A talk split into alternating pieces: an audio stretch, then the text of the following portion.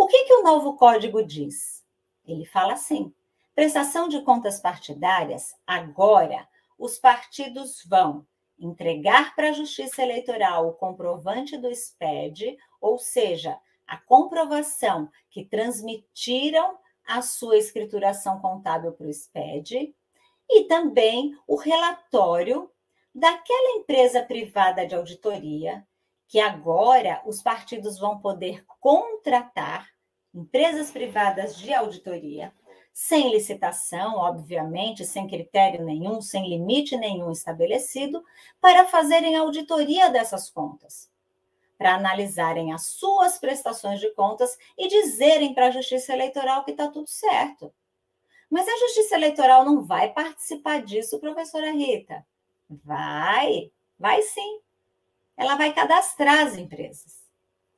O código falou assim: Justiça Eleitoral cabe a você, na análise da prestação de contas das partidárias, fazer o cadastramento dessas empresas aí para gente. Agora, se do relatório que essa empresa te entregar e de tudo aquilo que você observar, verificar, lembrem-se, nós somos os caçadores dos verbos perdidos, né?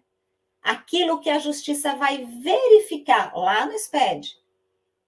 Se você achar que não tem alguma incongruência, você tem que pré-constituir uma prova. Pré-constitua uma prova e venha impugnar qualquer coisa. Agora tem um detalhe: escrito lá expressamente no código. Não pode solicitar nenhum documento de partido, nem de terceiros, se você não tiver a certeza dessa irregularidade que você está apontando como incongruente. Como é que a gente vai comprovar alguma coisa se a gente não pode ter documentos para comprovar e não pode investigar se aquilo está certo ou errado?